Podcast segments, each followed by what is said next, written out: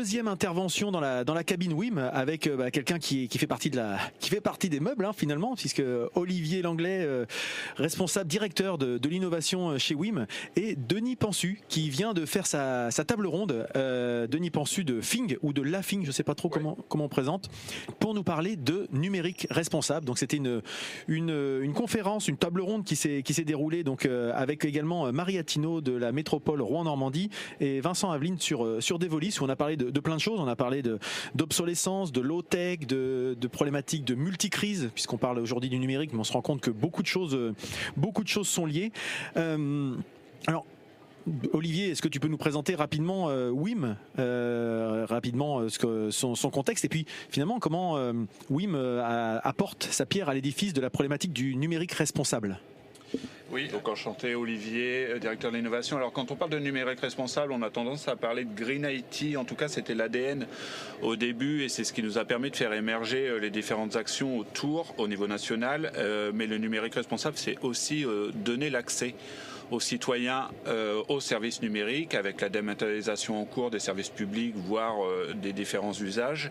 Et chez WIM, nous, on s'est inscrit dans la démarche sur ces deux angles-là. Le premier, ça a été de raisonner sur l'éco-conception de nos produits. Alors, euh, c'est une start-up industrielle, donc il a fallu du produit neuf au début, mais on a vite euh, inscrit la démarche que tous nos équipements allaient être euh, reconditionnés ou redistribués dans une filière de reconditionnement par la suite.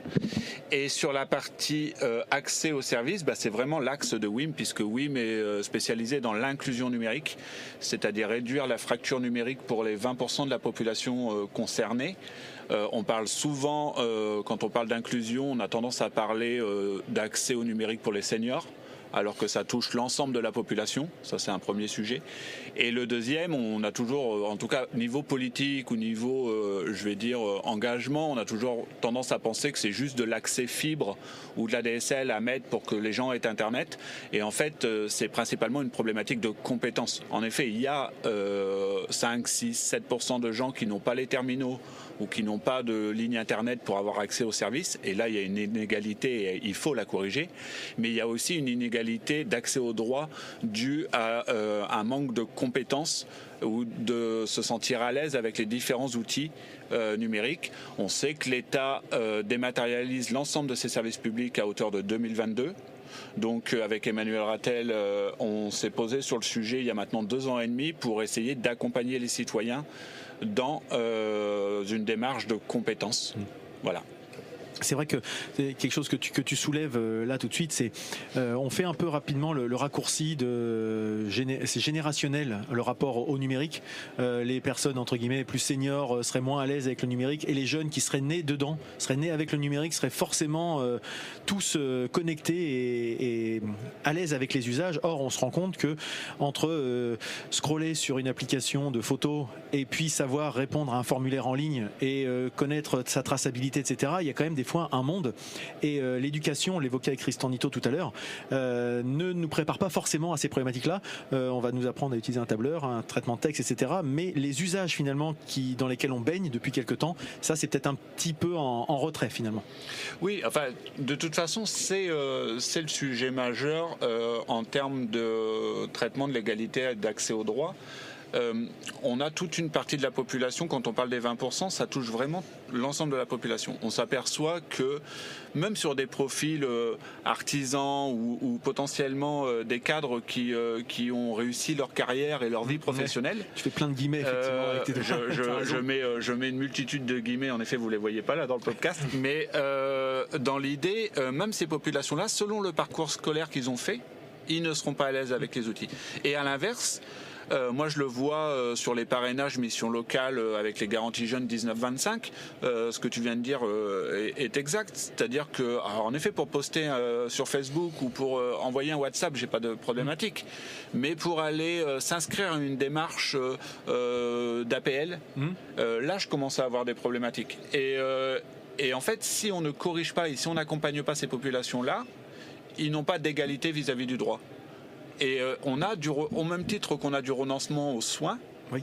pour, par euh, déserts médicaux et autres, on a du renoncement aux droits. Mmh parce qu'ils se disent que c'est pas pour eux, qu'ils ont, qu'ils passeront plus de temps à le faire, etc. Et c'est là-dessus où l'inclusion numérique, euh, on a besoin de, de s'y attacher et ça rentre dans une démarche numérique responsable. On a souvent euh, parlé de il y a un mot qui était à la mode il y a quelques années de phobie administrative, alors que c'était que du papier. Mais effectivement, si ça vient s'ajouter, si à ça s'ajoute, pardon, la difficulté d'accès à l'outil, etc., la phobie administrative, ça peut vraiment être un vrai problème pour, euh, pour plein de gens. Je te rejoins.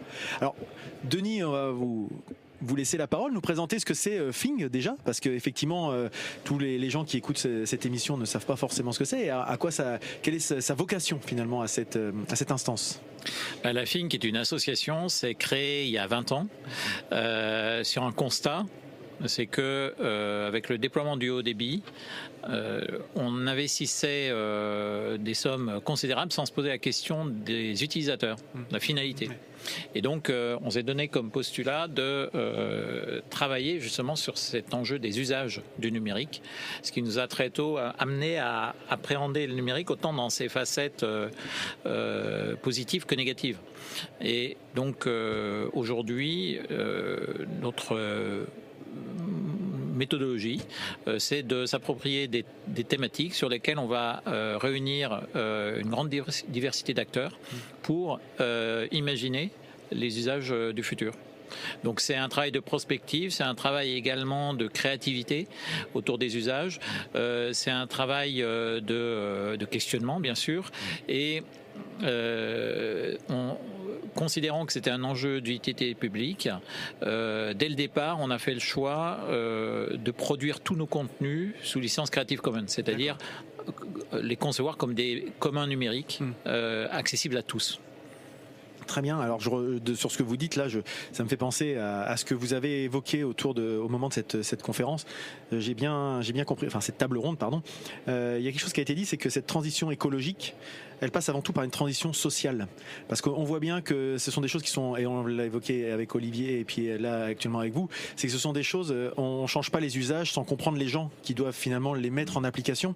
Et que si on ne regarde le problème qu'en silo, on réglera pas l'ensemble euh, de la problématique.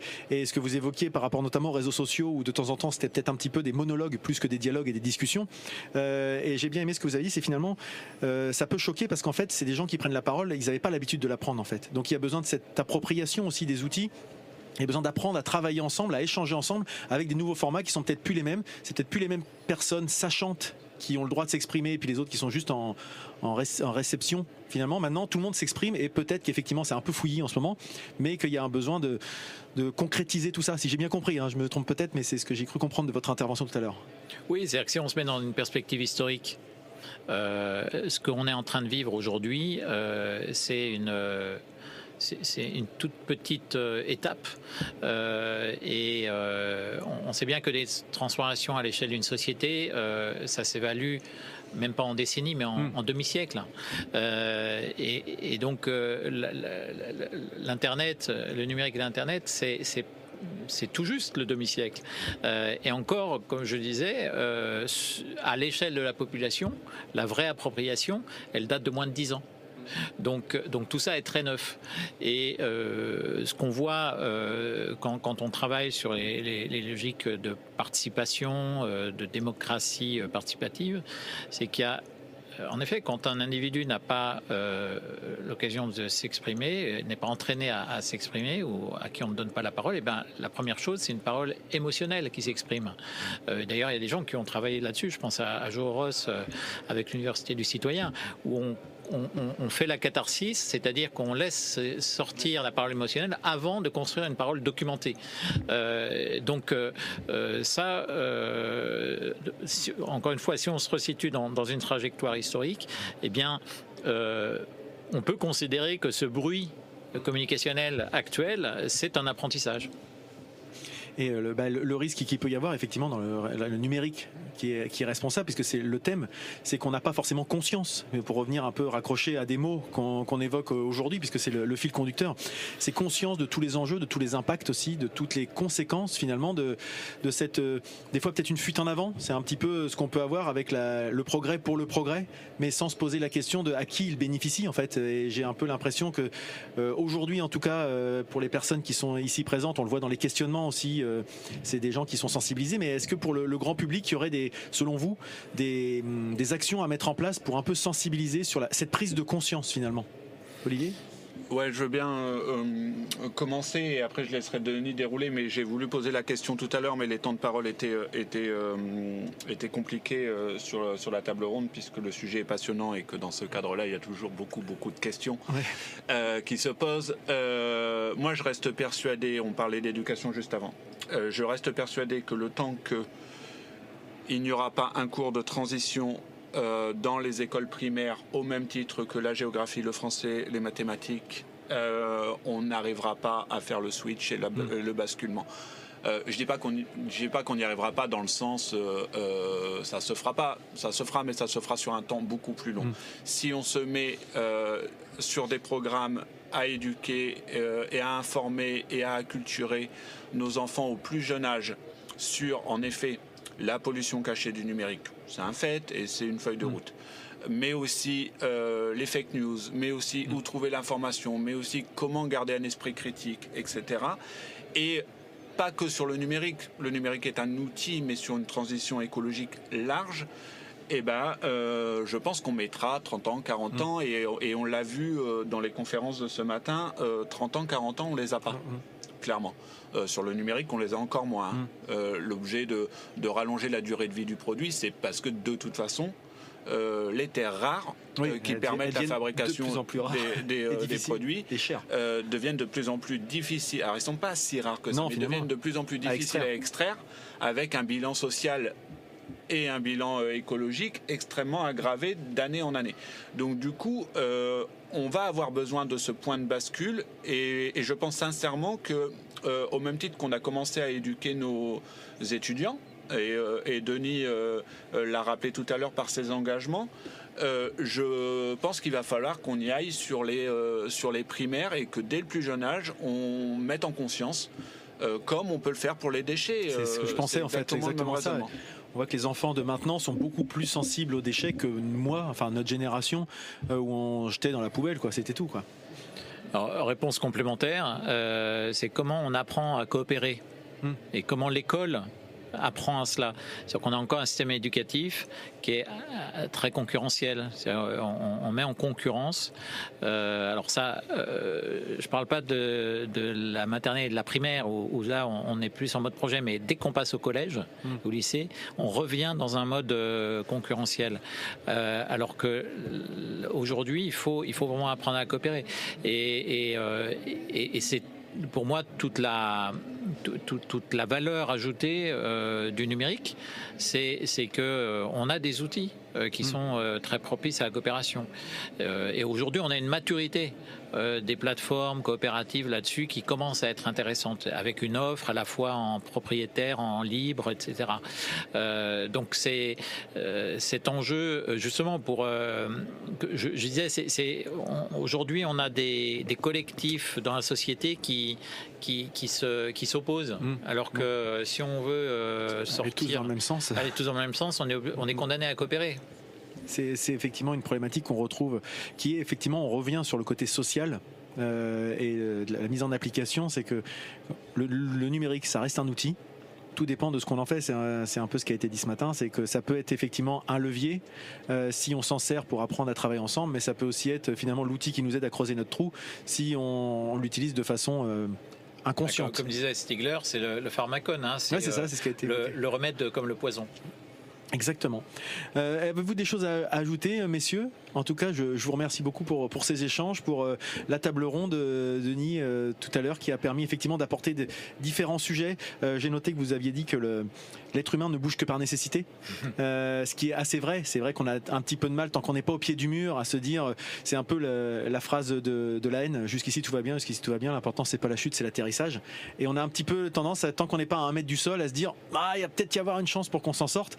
Et c'est un petit peu, j'ai l'impression, euh, l'idée aujourd'hui, c'est de se dire attendons pas d'être vraiment à un mètre du sol avant de, nous dire qu'est-ce qu'on fait quoi. Si, si je résume un peu euh, de façon euh, avec la culture populaire l'idée de, ce festival.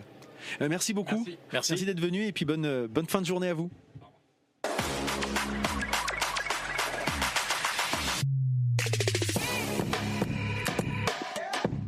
Donc oui. C'est pour un, podcast pour NWX. Donc j'essaye d'avoir des, personnes dans, le festival pour avoir leur avis de, cet événement. Alors qu'est-ce qui vous... Alors je regarde votre nom, Aurélien Vallet, Caisse d'épargne Normandie. Ah d'accord, c'est un nom que je connais.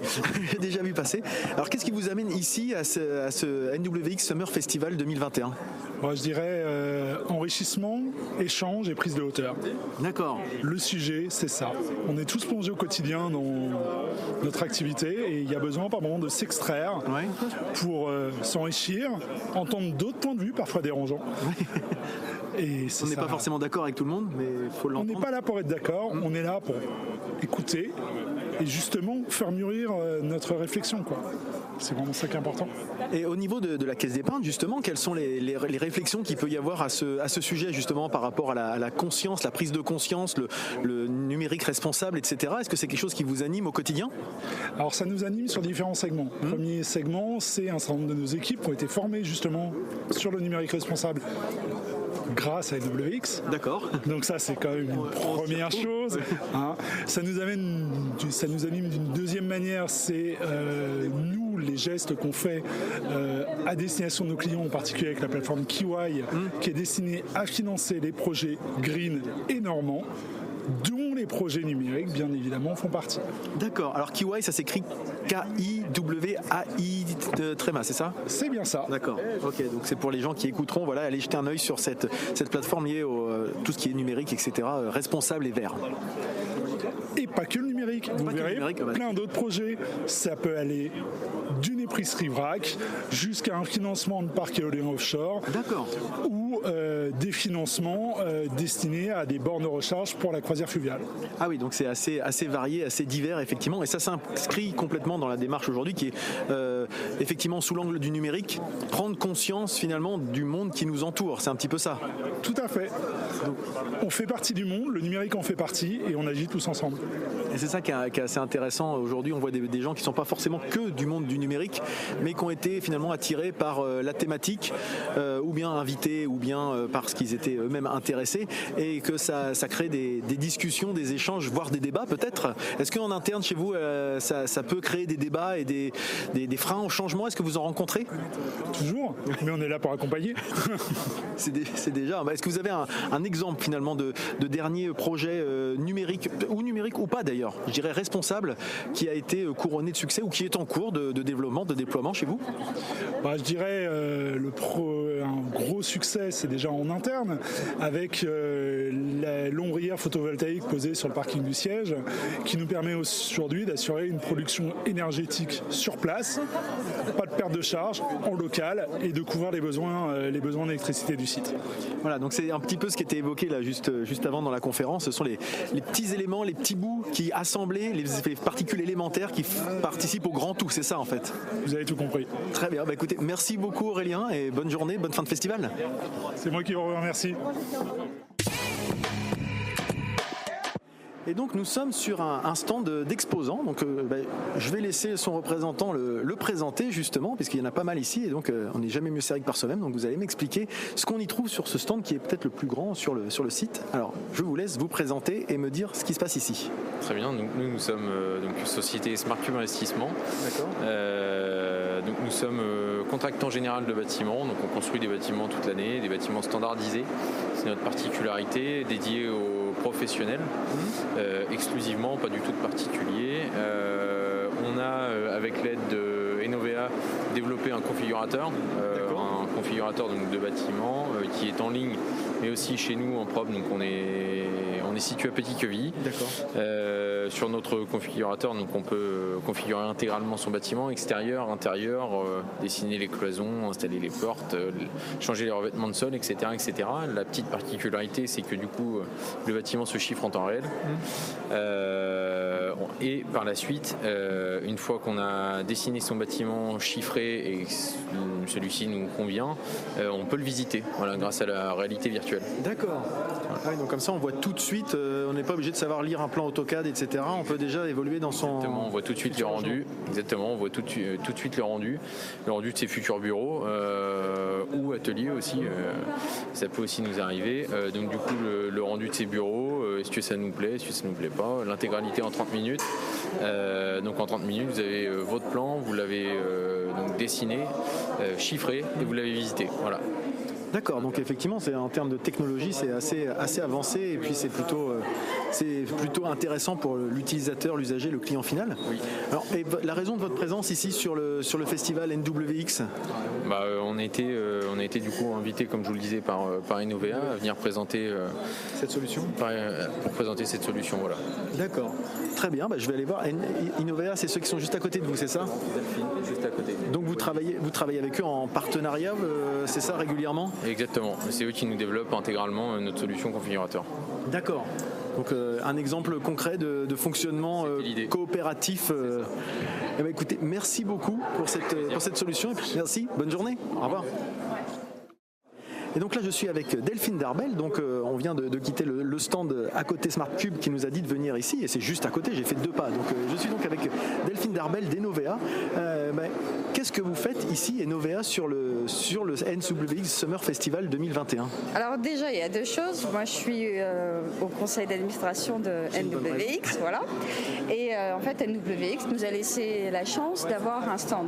Donc nous, on a voulu monter un, un stand avec deux de nos clients, Mmh. donc SmartCube et Quatec, euh, qui bon, donc présentent euh, l'expérience 3D. Mmh. Et en fait, ce qui est très marrant, c'est que la structure que vous voyez, elle a été montée par AMGE. D'accord. Voilà, c'est aussi un client. D'accord. Et le point commun entre ces clients, c'est qu'on a fait pour tous les deux un configurateur 3D qui permet, on va dire, à leurs clients finaux d'avoir un devis en, en temps limité. D'accord. Et en fait, là, on présente un, un jeu pour comprendre les marchés financiers, les marchés dérivés.